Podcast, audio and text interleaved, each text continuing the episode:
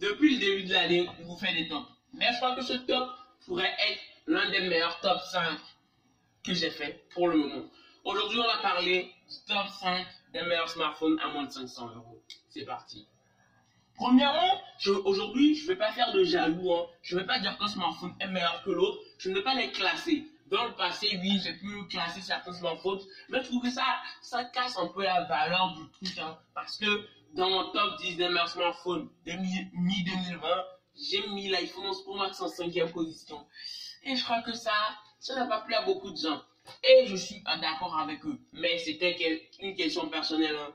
Mettre le Z Flip en avance sur l'iPhone 11 Pro Max alors que ces deux produits n'ont rien à voir, c'était un peu limite déplacé. Mais bon, aujourd'hui, je ne ferai pas le top. Et tous ces smartphones, aucun n'a mauvais choix. Et d'ailleurs, tous les smartphones dont je vais vous parler, j'en ai déjà parlé sur la chaîne. Donc, si vous voulez re-entendre les podcasts, prenez du plaisir. En plus, si un truc vous fait de l'œil, vous pourrez aller entendre mon podcast et un peu comprendre. Premièrement, parlons d'un smartphone qui m'a tellement plu, le Poco F2 Pro. Premièrement, le Poco F2 Pro, il m'a un peu déçu parce que je m'attendais à beaucoup plus de la part de Xiaomi. Mais c'est un smartphone qui coûte environ 500 euros, qui a un écran 6,67 pouces, écran Full HD, 60 Hz et une caméra pop-up de très bonne qualité. Pourquoi je dis qu'il m'a un peu déçu? C'est à cause de son écran 60 Hz. Parce que est à 500 euros, les concurrents directs proposent du 90 ou du 120 Hz. Donc, c'était un peu limite. Mais les choses qui rattrapent, c'est qu'on a un capteur d'empreinte digital sous la dalle qui est très très rapide. On a le processeur Snapdragon 865 qui est aussi très très puissant avec à côté de l'Adreno 650 des, des technologies LPDDR5 pour la RAM et UFS 3.1 pour la ROM et une grande batterie de 4700 mAh avec une charge 33 watts. Bon, c'est pas très très rapide, mais ça passe quand même. C'est tout ça, tous ces points qui ont réussi à rattraper le fait que je n'aime pas les caméras pop-up et que bah, je n'aimerais peut-être jamais les caméras pop-up. Franchement, c'est un point très très négatif pour moi. Mais si ce n'est pas un point négatif pour vous, je peux vous dire que c'est un smartphone qui est déjà très bien, même s'il n'a pas de dalle 90 Hz. L'écran est Full HD et en plus, on a des, performances qui valent franchement le détour. Hein. Maintenant, parlons du deuxième smartphone, le Redmi X50 Pro 5G. Comme le dit son smartphone, bah, il est 5G. Mais, à part qu'il est 5G, il a des processeurs, franchement, il a des, performances franchement honorables. Un bel écran de 6,44 pouces OLED 90 Hz, donc qui prend légèrement déjà l'avantage par rapport au Poco F2 Pro. Hein. Un écran qui est aussi Full HD, avec une batterie de 4200 mAh et une charge 65 watts. Déjà, la charge est vraiment, vraiment, vraiment très rapide. En 35 minutes, hein, vous, rechargez entièrement le smartphone et ça marche. Mais, franchement, ça, ce sont des points positifs. Mais il a un peu quelques points noirs dont je vous parlerai un peu plus tard. Premièrement, on a aussi un Snapdragon 865 aussi compatible 5G avec un capteur d'empreinte sous la dalle, des technologies de Wi-Fi 6 et on a du Bluetooth 5. Mais le petit point négatif, c'est la photo. Parce qu'il pêche un peu. Pour moi, en tout cas. Pour moi, il pêche. Parce que euh, les capteurs d'or ne sont pas vraiment, vraiment, vraiment à la hauteur. Je trouve que c'est un bon smartphone pour la photo. Mais reste encore du progrès. Ce n'est pas le meilleur. Il manque des choses. Mais côté vidéo, ça passe franchement crème. Mode mine, pas vraiment trop. Mais ce qui est bien sur ce smartphone, c'est qu'on a un double poinçon comme sur les P40. Là, on a un capteur principal de 32 millions, millions de pixels, 32 mégapixels si vous voulez. Mais Realme nous a rajouté un ultra grand angle. Et moi, je kiffe les photos ultra grand angle en mode selfie. Franchement, c'est trop cool, surtout pour les gens qui ont des familles de, je sais pas, 25 personnes. Non, je plaisante. Mais surtout pour les gens qui adorent faire des photos de groupe. Je vous assure, vous allez kiffer. Maintenant, troisième smartphone, l'Oppo Find X de Lite.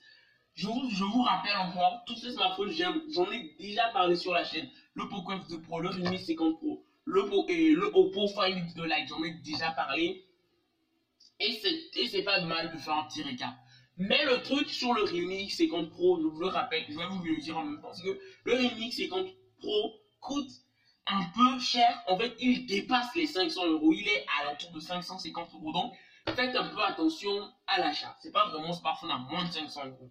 le, le Oppo Find X2 Lite, un Snapdragon 765G, un, un processeur en dessous du 865, mais franchement, qui est tout à fait honorable. En plus, il est compatible 5G, donc pourquoi pas. Hein. En plus, on a un écran Super AMOLED 60 Hz avec une diagonale de 6,5 pouces. Mais ce qui me dérange beaucoup, beaucoup, beaucoup sur ce smartphone, c'est le design. Parce qu'on n'a même pas de poinçon, de bulles. En fait, si on a un poinçon, c'est ça qui me dérange en fait. Le poinçon est en bout. Sur un smartphone à autour de 500 euros, en tout cas 400 euros et quelqu'un, c'est vraiment compliqué d'avoir quoi un poinçon en goutte. Au moins, et au moins une petite, euh, une petite bulle, quoi. Ça, c'est encore à revoir. Mais, à part ça, on a un capteur d'empreinte sous la dalle qui déverrouille vite. On peut filmer en 4K. On a une batterie de 4025 mAh et on a une charge 30 watts qui, accompagnée, bah, va vraiment, vraiment, vraiment vite. Maintenant, par, parlons du quatrième smartphone, c'est le Mi 10T. Franchement, le Xiaomi Mi 10T, je crois que c'est une bombe qui va faire exploser tous les concurrents. Parce que c'est un smartphone qui est doté d'un capteur principal de 64 millions, millions de mégapixels. C'est pas un problème. Il peut filmer en 4K. C'est pas un problème. Il a un écran 6,67 pouces LCD. Bah alors vous allez vous, dire, ah, qu'est-ce qu'il a de plus que les autres? Parce que tous les smartphones dont j'ai déjà parlé, ce sont des écrans OLED, OLED et OLED. Vous allez vous dire, pourquoi je le cite Bah c'est parce qu'il a un écran de rafraîchissement de 144 Hz. C'est ça la vraie, vraie, vraie force, le vrai, vrai argument marketing sur smartphone, c'est le 144 Hz. Alors que ses concurrents, ce colti du 90 ou du 120 Hz, bah, lui va encore plus loin.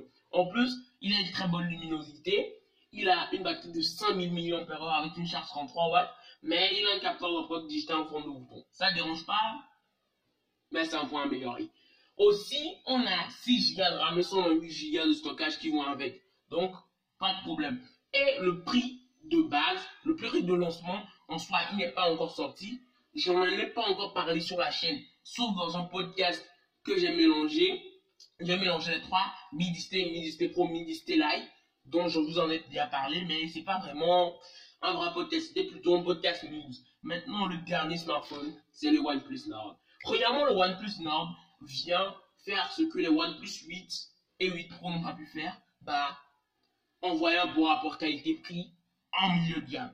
Premièrement, le truc c'est que les OnePlus 8 se sont fait péter les dents, en tout cas en guillemets péter les dents, parce que ils coûtaient un peu cher. Les fans, en tout cas les premiers fans de OnePlus, ne voulaient pas un smartphone aussi cher. Hein. Même si OnePlus a gagné en réputation, bah c'était un peu cher. Donc OnePlus a essayé d'écouter les fans en mettant le OnePlus Nord, qui est un smartphone qui de base coûte 400 euros en version 128 Go et 256 Go, bah, vous paierez 500 euros. Donc franchement c'est un bon smartphone qui, a, qui est doté d'un écran OLED de 90 Hz, la 5G avec le Snapdragon 765G évidemment, une diagonale de 6,44 pouces, un double poinçon, une recharge 30 watts, une batterie de 4115 mAh et quatre capteurs audio, dont un normal, un ultra grand angle. Et on peut aussi filmer en 4K.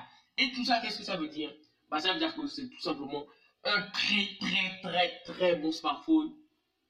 Et ça, ça ne me déplaît pas. Surtout que la partie photo et vidéo, c'est vraiment trop top. La partie performance, c'est assez similaire aux autres smartphones de la liste. Maintenant, vous allez vous demander quel est mon petit bonus? Bah ouais, un tech, hein, quel est le bonus? Le bonus, c'est l'iPhone SE. Vous allez vous dire que l'iPhone SE, un smartphone vieux, je dépasse, dépassé, je sais pas. Les mauvais commentaires, je sens déjà venir, hein. Que MTech, il aime trop les trucs vieux jeux, les, je sais pas. Franchement, c'est pas vraiment l'opinion que moi j'ai de l'iPhone SE. Premièrement, l'iPhone SE, je vous, je vous en ai parlé sur la chaîne. Je ne vous en ai pas vraiment parlé. J'ai plutôt fait les points positifs et les points négatifs. Et j'avoue, ce n'est pas vraiment très top de faire ça. Mais l'iPhone SE, c'est point fort. Premièrement, il a l'un il a pour ne pas dire le meilleur processeur, hein, la A13 Bionic, qui va être renouvelée par la A14. Et ça, c'est franchement cool d'avoir la même puissance dans un produit qui coûte 500 euros que l'iPhone 11 Pro Max, qui coûte bien plus cher. On a aussi le retour du Touch ID pour les gens qui étaient vraiment nostalgiques sur l'iPhone 10 et l'iPhone 11. Bah, vous aurez le Touch ID. Ah, c'est cool quand même pour les gens qui sont un peu vieux jeu. On a aussi de très très très bonnes photos, malgré qu'on a un seul capteur au dos. Les photos sont à, à 99,9% similaires aux photos d'un iPhone 11 Pro Max. Et d'ailleurs, j'ai essayé, et franchement, franchement, je vous dis la vérité, ça se tient à rien. Les différences, c'est le mode nuit, parce qu'il n'en a pas. Ça, c'est vraiment un point très négatif. La différence, c'est les zooms, parce qu'il n'a pas de téléobjectif et qu'il n'a pas non plus d'ultra grand angle. Mais à part tout ça, bah, c'est un très très très bon photophone. Aussi, on a bon carrière, même si on a que 12 millions, 12 millions de pixels, 12 mégapixels si vous voulez. Apple a vraiment bien traité ça par logiciel, surtout grâce à la A13 Bionic. On a aussi de la recharge 18 watts qui n'est pas inclus dans la boîte. Ça, Apple, je dislike. Hein. On a aussi un point très très positif. On a de la recharge par induction, mais la batterie ne fait que 1800 millions par heure. Donc, euh, vous voyez là où je veux en venir. C'est un smartphone seulement si vous voulez entrer dans l'aventure iOS. Si vous voulez tester iOS sans perdre, je sais pas, 700, 800, 900, 1000 euros, 1200, 1300, 1400, 1500 euros à dépenser dans un smartphone. Vous avez un budget assez restreint, mais vous voulez vraiment tester iOS parce que vos potes disent que iOS est cool ou que vous avez déjà eu un iPhone hein, par le passé et que vous avez dépensé, je sais pas, 800 euros et que pour renouveler, vous ne voulez pas dépenser plus de 800 euros, c'est un bon budget. Mais le vrai point négatif de l'iPhone SE, c'est qu'en termes de design, ils ne réinventent pas la roue. Apple s'est même pas gêné. Ils ont pris le design. Si vous, si vous voulez, pour les gens qui disent design d'iPhone 8 ou pour les gens qui disent design d'iPhone 6, c'est la même chose. Il n'y a pas de problème. Mais le truc, c'est que Apple n'a pas vraiment travaillé le design à part le dos qui est en vert et trois couleurs au choix. Et c'est comme ça qu'on finit la semaine, le petit. Alors, à bientôt. C'était MP.